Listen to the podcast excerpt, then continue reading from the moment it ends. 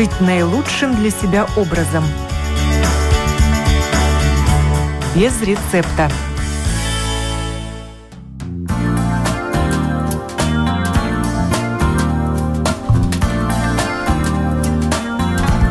Доброе утро, уважаемые радиослушатели. В эфире программа о здоровом образе жизни без рецепта. Я ее автор и ведущая Оксана Донич. И тема сегодняшней программы – полезный корешок. Что можно выкопать в лесу и саду осенью.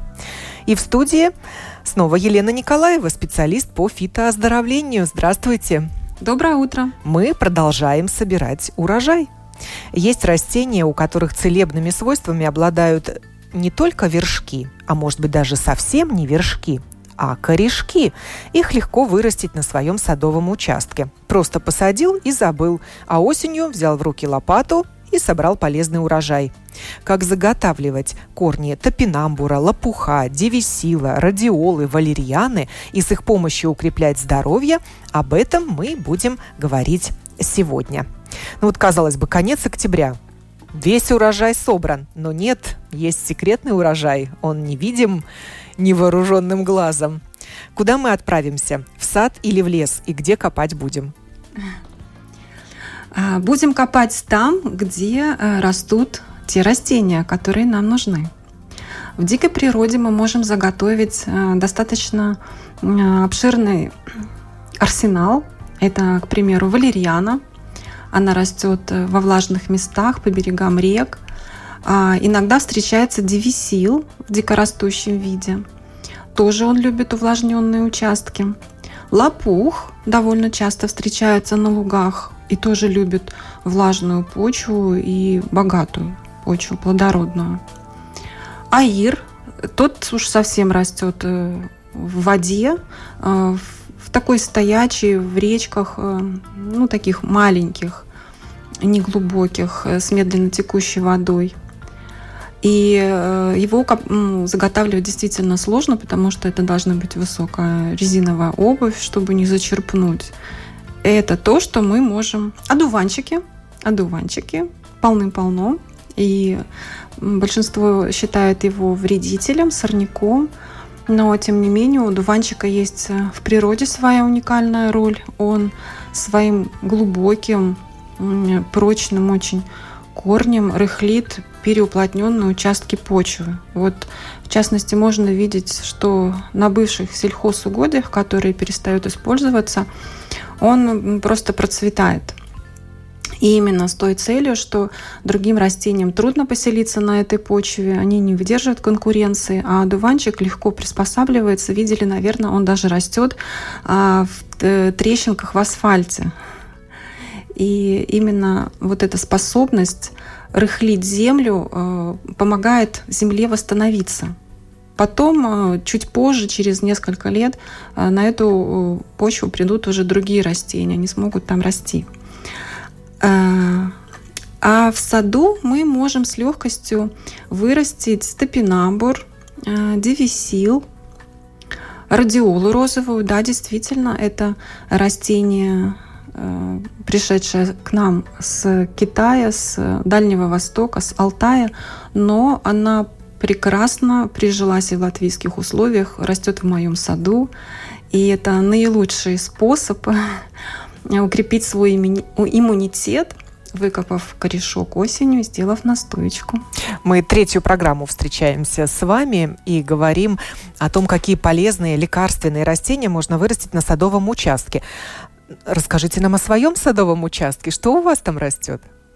А, к сожалению, у моей, мой садовый участок э, э, не имеет возможности часто со мной встречаться. Он находится далеко, где? 300 километров э, на границе уже с Российской Федерацией, в Латгалии, в Зилупе. И там мама присматривает, но уже годы ну, не позволяет ей активно участвовать. Поэтому там набор таких культур, которые просто э, не требуют никакого специального ухода.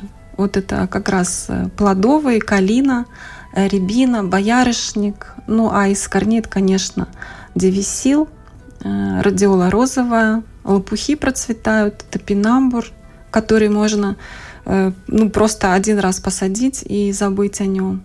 Ну, календула, конечно, которая тоже не требует особого ухода, она при посадке очень быстро, мощно разрастается, ее даже и пропалывать там, собственно, не нужно.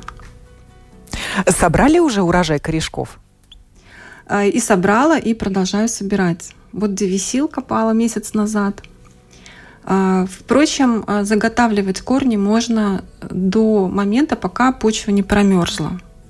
И даже чем позже будет э, сделана эта заготовка, тем более полноценный и ну, насыщенный биологически активными элементами будет корень, потому что из наземной массы, все, из листьев, из стебля, все пластические вещества, которые синтезировались летом в процессе фотосинтеза, все транспортируются в корень, чтобы перезимовать. Поэтому время года для выкапывания корней Э, в целях их дальнейшего использования, это осень. Самое правильное время. Э, здесь есть, здесь есть такой нюанс, что по классической фитотерапии два периода заготовки корней – это весна и осень. Э, но там рассматривается качество сырья с позиции действующих элементов, содержание, процентное содержание, например, там а, девисила и нулин. А, но не учитываются тонкие влияния, которые нельзя а, обнаружить лабораторными исследованиями. Но, тем не менее, тибетская медицина и аюрведа указывают на эти особенности. Весенний корень, он очень э, активный, потому что все процессы ростовые э, очень сильные. Вот Э, старт. Весна – это старт, когда растение начинает расти. Деление клеток очень быстрое и мощное. И э, корень, заготовленный весной, очень хорошо поддержит человека ослабленного после хронических заболеваний, как общеукрепляющее средство. Но нужно учесть, что людям, у которых онкозаболевания или предрасположенность, э, даже есть какие-то опухоли доброкачественные – корни э, весенней заготовки использовать не следует, потому что это может спровоцировать еще более ну, сильный рост нежелательных клеток. Вот. А осенние корни, они полностью равновешенные, потому что полный цикл годовой растение прожило. Да, оно проснулось, оно сформировало стебель, листья, цветки, оно уже дало урожай, я имею в виду семян, и оно уже готовится к периоду покоя. То есть это полноценное, уравновешенное с точки зрения энергий э, растение. И оно оказывает универсальное действие, приемлемо для всех людей, если мы э, ну, не в курсе, не знаем о состоянии конкретного человека. Не вредит ли растению выкапывание корней? Это очень хороший вопрос, и защитники природы часто мне его задают, э, поскольку я веду э, обучение травничеству в своей в своем авторском курсе травоведа. И вот каждый раз меня спрашивают, ну как же мы выкапываем корень, и растение прекращает жизнь.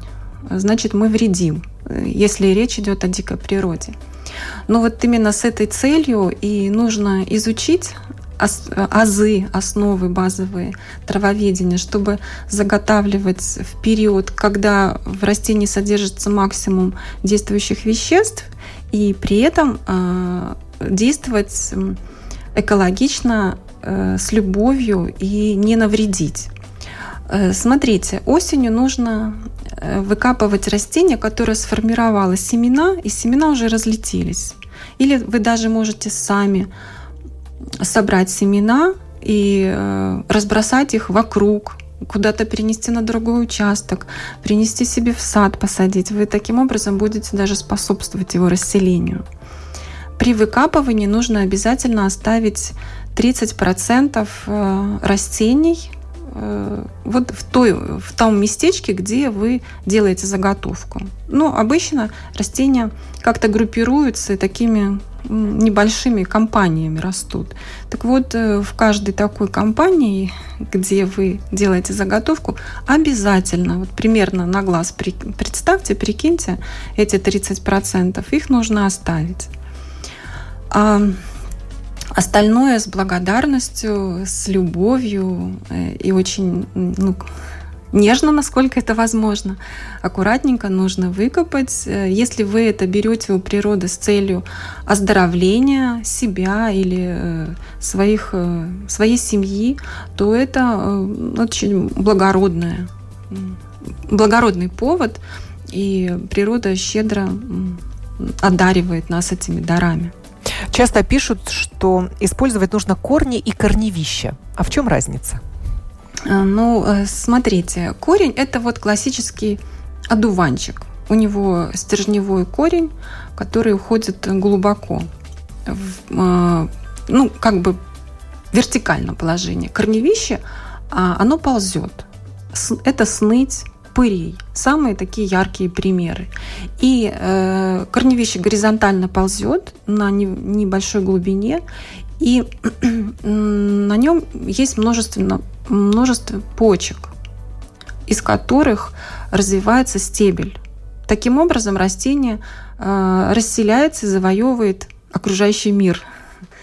И огородники, садоводы прекрасно знают, что бороться с корневищными сорняками практически невозможно. Это неустанная борьба ты его выкапываешь, э, ну, в процессе выкопки корневище многократно режется, и вот из каждого отрезочка, там, будь он там 5 сантиметров или 10 сантиметров, э, вот из этих там пару почек, которые обязательно э, там имеются, да, обязательно вырастут новые растения.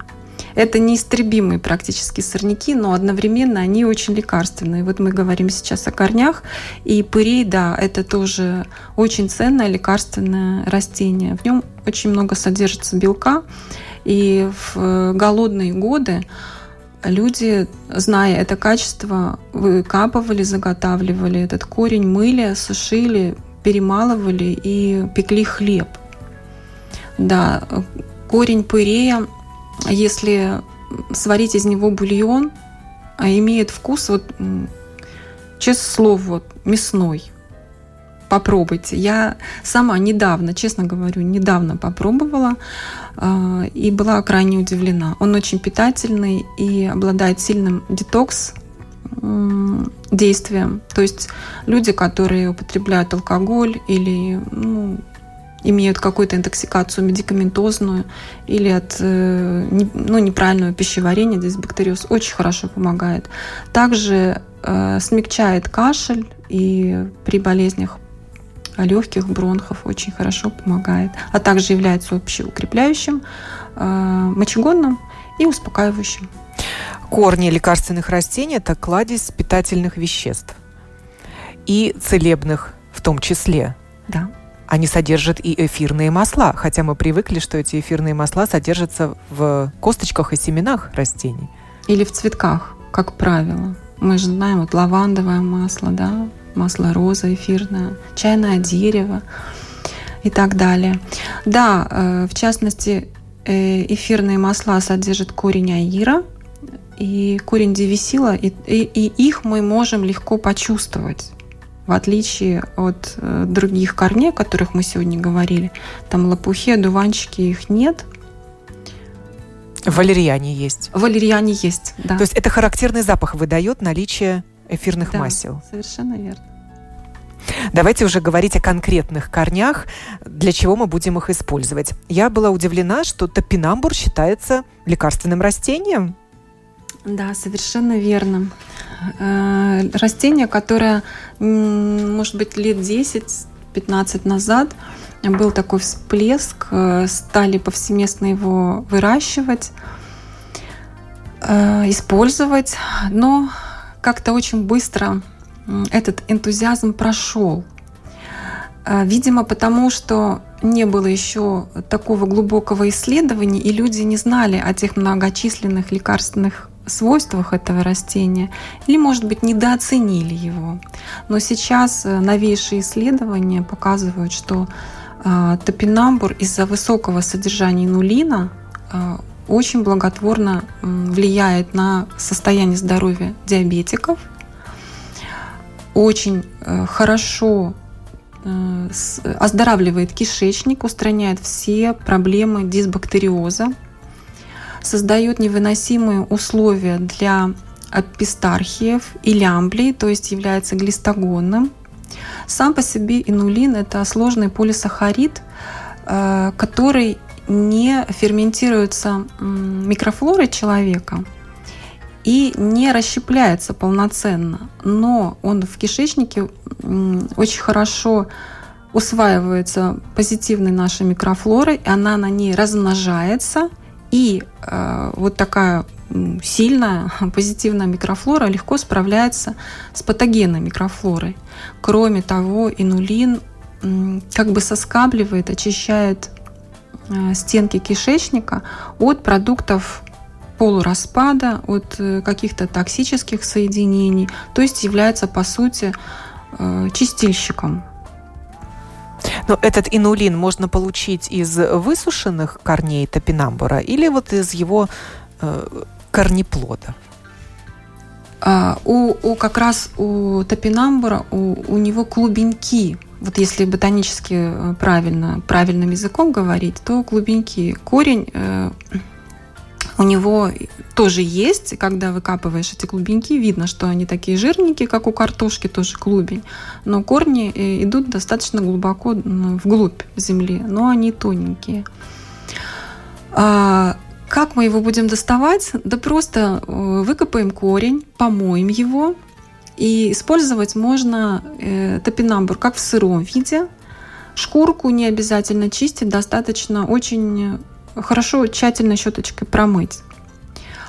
Э, значит, в сыром виде, как салат, можно готовить, варить вместе с другими овощами, тушить, приготавливать на пару – ну, инулин сохраняется? Да, конечно. После кулинарной обработки? Э, его количество уменьшает, уменьшится. Но эти проценты мне неизвестны прям сколько. Но если мы хотим э, использовать его с лекарственными конкретно целями, одновременно пищевые будут также э, ну, проявлены то лучше всего корешки порезать и высушить на дегидраторе при температуре 40, ну максимально 50 градусов.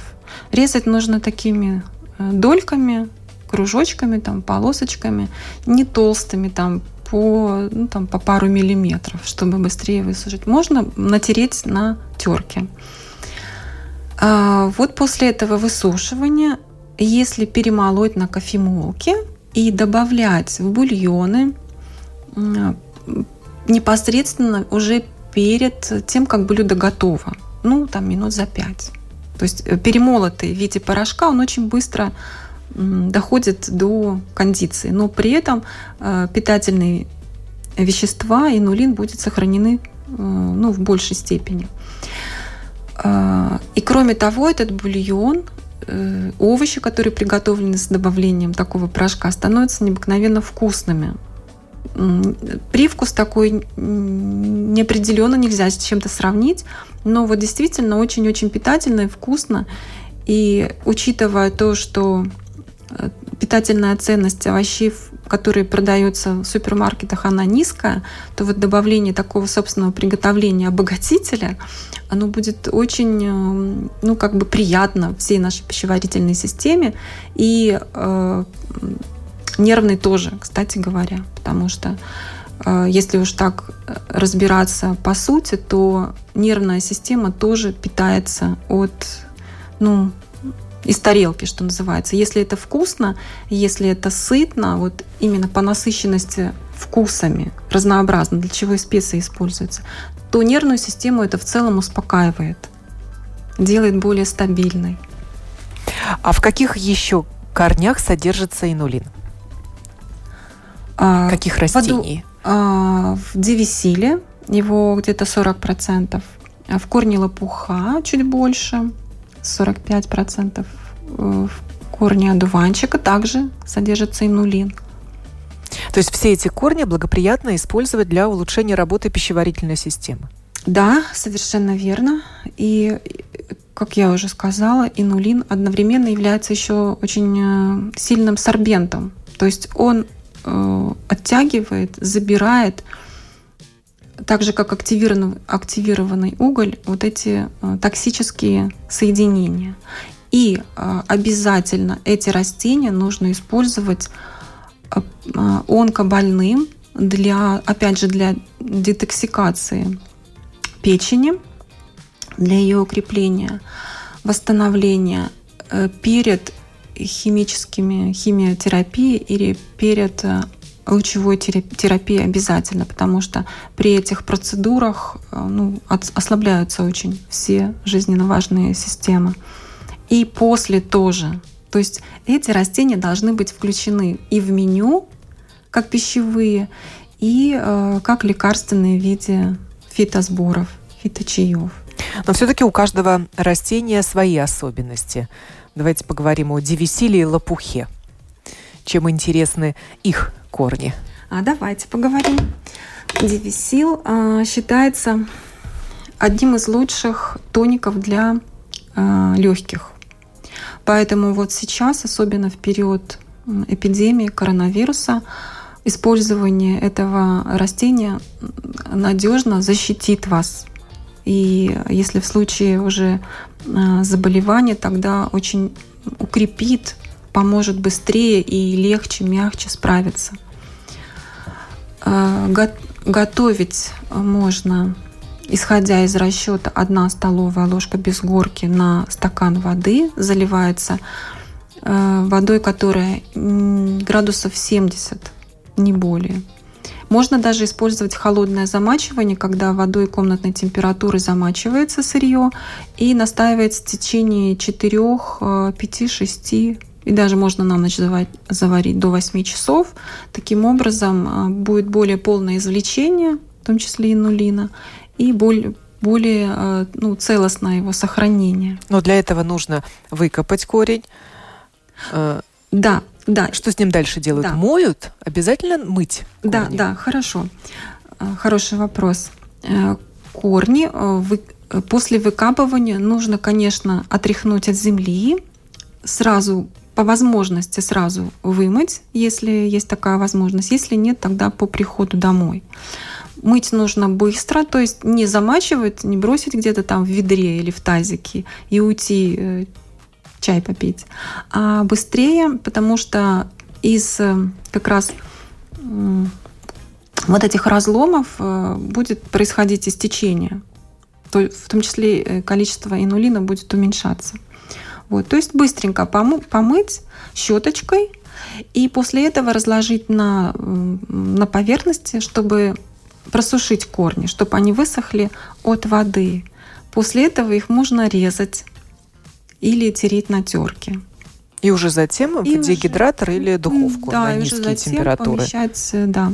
Но в духовке и потом, трудно э, регулировать температуру, лучше дегидратор где-то на, на 40 и потом нужно перемалывать вот так же в кофемолке или можно вот эти кусочки корня использовать а в дальнейшем? Если мы э, делаем сборы, тогда лучше перемалывать. Девисил очень сильно действующее растение, и в сборе его нужно один-две, ну, в некоторых, в некоторых случаях три части. И если он будет в таких кусочках крупных, то нам будет трудно добиться однородного ну, ну, как бы количество при э, соединении с другими растениями, например, там плодами или листьями. Поэтому его нужно, конечно, для этих целей измельчить. Он, например, обязательный компонент в жаропонижающем сборе. А там же также присутствует череда, например, или календула. Ну, они все разные по, по размеру частичек, да, поэтому все нужно привести к, к единому размера, чтобы потом удобно было измерять объемные части. А если мы делаем настойку, тогда можно оставить вот этими э, порезанными кусочками. Обладают корни этих растений иммуномодулирующими свойствами? Влияют ли как-то они на наш иммунитет? Да, конечно, э, непосредственно и влияет. Вот, в частности, Дивисил, он восстанавливает формулу крови. Вот такое уникальное Э, действие было открыто э, учеными в результате долголетних, многолетних клинических исследований. Сейчас я делюсь информацией, которую я почерпнула на курсе по фитотерапии в России, в Российский университет дружбы народов. Там внутри есть подразделение Институт восточной медицины, и вот внутри есть э, кафедра фитотерапии. Я проходила там обучение, и вот это совершенно новейшие данные, которые, возможно, вы не найдете в интернете, если будете искать, и тем более в книгах э, там, 20-летней или 10-летней давности, которые изданы.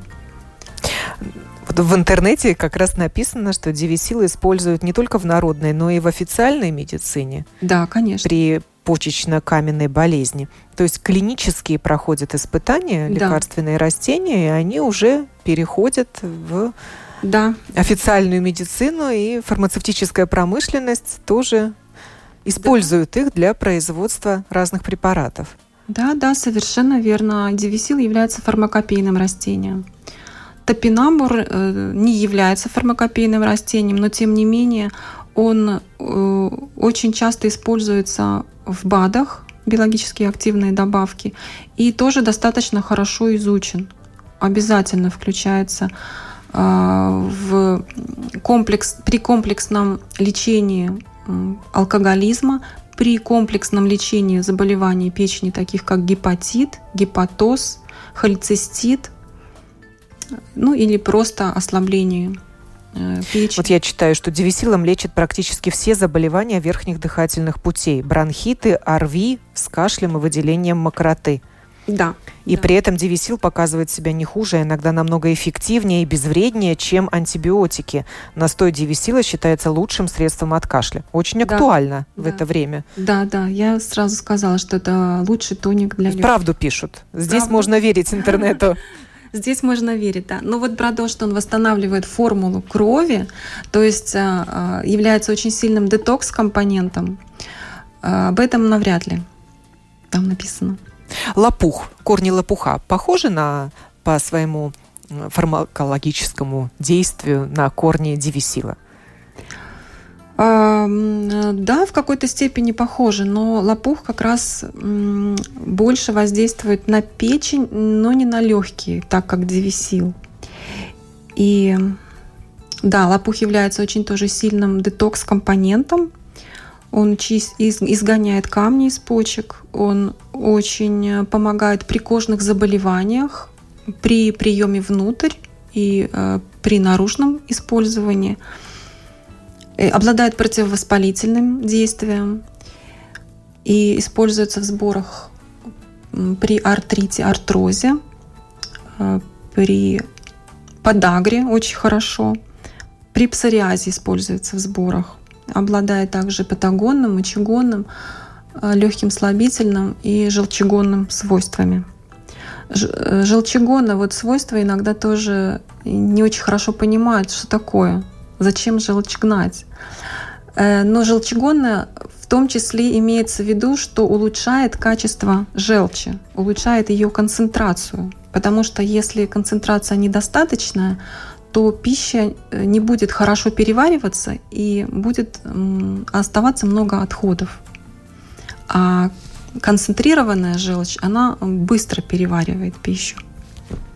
Э, также я читаю в интернете, что даже тем, у кого, казалось бы, нет никаких заболеваний, можно укреплять иммунитет, повышать его, употребляя э, отвар из корней лопуха ежедневно по полстакана. А, да, э, корень лопуха имеет сравнительно, например, с девисилом или с корнем одуванчика более мягкий, мягкий вкус – не горький, и поэтому его по полстакана вполне можно выпивать. Ложка сырья на стакан кипятка. А, да, без горки. Настоять минут 20. Да. Но в отношении девисила а, я не закончила столовая ложка без горки на стакан, но употреблять нужно по несколько столовых ложек, то есть не по полстакана. Вот этот стаканчик нужно Девисил разделить тогда на 4 более части. Концентрированное более концентрированное средство. более сильный. Про лопух еще а, обязательно нужно помнить, что он обладает э, э, противораковой активностью, и тоже при этих заболеваниях обязательно его включать в меню. А весной корень лопуха очень э, приятный до отрастания листьев, и из него получается достаточно вкусный, сытный, высоковитаминный салат. В Японии, во Франции, в Америке выращивают даже специальные огородные сорта. То есть селекционеры поработали для того, чтобы вывести ну, такие сорта с мясистым корнем, чтобы урожайность была высокая. И обязательно включают в диетическое меню, в том числе для людей, которые хотят похудеть, снизить свой вес. В этом отношении э, активны у нас и корень одуванчика, и корень девисилы, и корень лопуха. Вы сказали, что на вашем участке в Латгалии растет радиола розовая, которую считают э, альтернативой женьшеню. Да. Как вы ее используете? А, использую с осторожностью. Вообще э, радиола очень сильно действующее растение. А, действительно, ее сравнивают по своей силе с женьшенем но в отличие от женьшеня она допустима к применению большинству людей. Единственное исключение – люди, у которых повышенное давление. Но здесь тоже есть нюанс, можно поработать, привести давление в порядок и потом по чуть-чуть э, э, уже вводить настойку радиолы или в виде чая для того, чтобы усилить иммунитет. Женьшень же нельзя использовать ввиду того, что дикорастущих из дикорастущих заростей его не заготавливают, а все, что попадает в аптеки, вот в эту рыночную сеть, все оно культивировано. И культивировано с использованием, я полагаю, как агроном, с удобрениями, оно просто уже теряет все свои качества лекарственные, может наоборот перевозбуждать нервную систему. Возвращаясь к радиоле, это очень сильный адаптоген, растение, которое помогает организму приспосабливаться к меняющимся условиям среды или к условиям перегрузок. Э, например, когда э, мы летим из нашей, вот сейчас осень или зима, из нашей холодной, влажной Латвии в какие-то жаркие страны, то организму приходится ну, из, изыскивать колоссальный ресурс, чтобы приспособиться к такому резкому контрасту. И как часто случается, что первая неделя у людей проходит именно для адаптации, потом неделю они комфортно себя чувствуют и возвращаясь в Латвию, еще неделю болеют, потому что снова э, ну, вот такие слишком сильный контраст в температуре, во влажности, в питании. И вот радиола как раз в этих случаях очень хорошо помогает смягчить этот ну, контраст. Вот этим объясняется, что значит адаптоген. Помогает адаптироваться. То же самое происходит осенью, когда период э, лета сменяется на, на, на осенний холодный, влажный, промозглый период. Радиола поможет адаптироваться. Условия стресса. Если у человека такая работа, ну, как пример, летчики, диспетчеры, которым нужно постоянно сохранять очень высокую концентрацию внимания, водители, дальнобойщики. А, период сдачи экзаменов, студенты, например, период э, даже школьникам, вот 11 класс сдавать экзамены, 12 или, или просто какой-то период очень э, психологически тяжелый, переход на новую работу, решение каких-то семейных проблем, включение радиолы вот в меню как, как э, фитокомпонента очень ну, будет помогать, способствовать. А в каком виде? В виде настойки? В виде настойки, да, легко приготовить 50 грамм сухого сырья на 50 на 500 миллилитров 40-градусной э, водки, настаивать 3 недели в темном месте, потом процедить, перелить э, в бутылочку из темного стекла или тоже хранить в темном месте.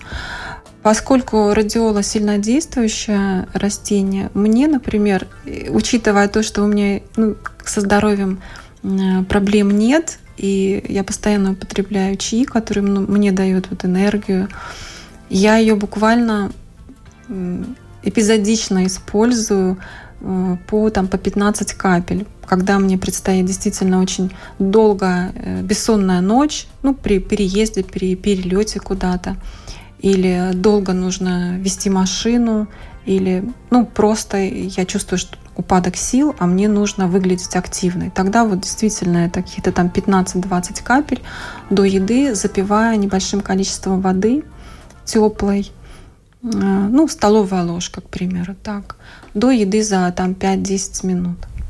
Ну и напоследок несколько слов о валерьяне. Стоит ли заниматься заготовкой корней этого растения, если уж ее-то в аптеке в разных видах достаточно? А вы попробуйте корень валерьяны э, выкопайте, да, настолько приятный запах, что я поняла котов, которые так влюблены в нее. Потому что аптечная валерьяна, ну, меня не вызывает такой симпатии, такой, ну, такого восторга, такой эйфории. А вот э, корешок, который рос, там, на берегу реки, или вы сами его вырастили, он совершенно по-другому пахнет, особенно если вы его выкопаете в день корня по календарю. Это когда такой день? По динамическому календарю Марии Тон. Но об этом можно узнать на моих курсах по травоведению. Приглашаю, приходите. Спасибо вам большое. Елена Николаева, специалист по фитооздоровлению, была гостьей сегодняшней программы. И вот наша радиослушательница Анна э, хвалит вас, говорит, что у вас, Елена, приятный голос, грамотная речь, глубокие знания. И также благодарит за Спасибо большое. Очень участие в наших программах, вот уже в нескольких программах, где мы собираем целебный урожай, который нам дарит природа, и с растений, которые можно вырастить в собственном саду. Программу подготовила и провела Оксана Донич. Будьте здоровы. Всех благ.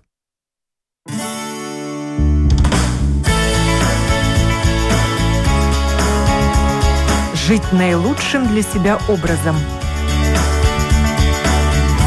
Без рецепта.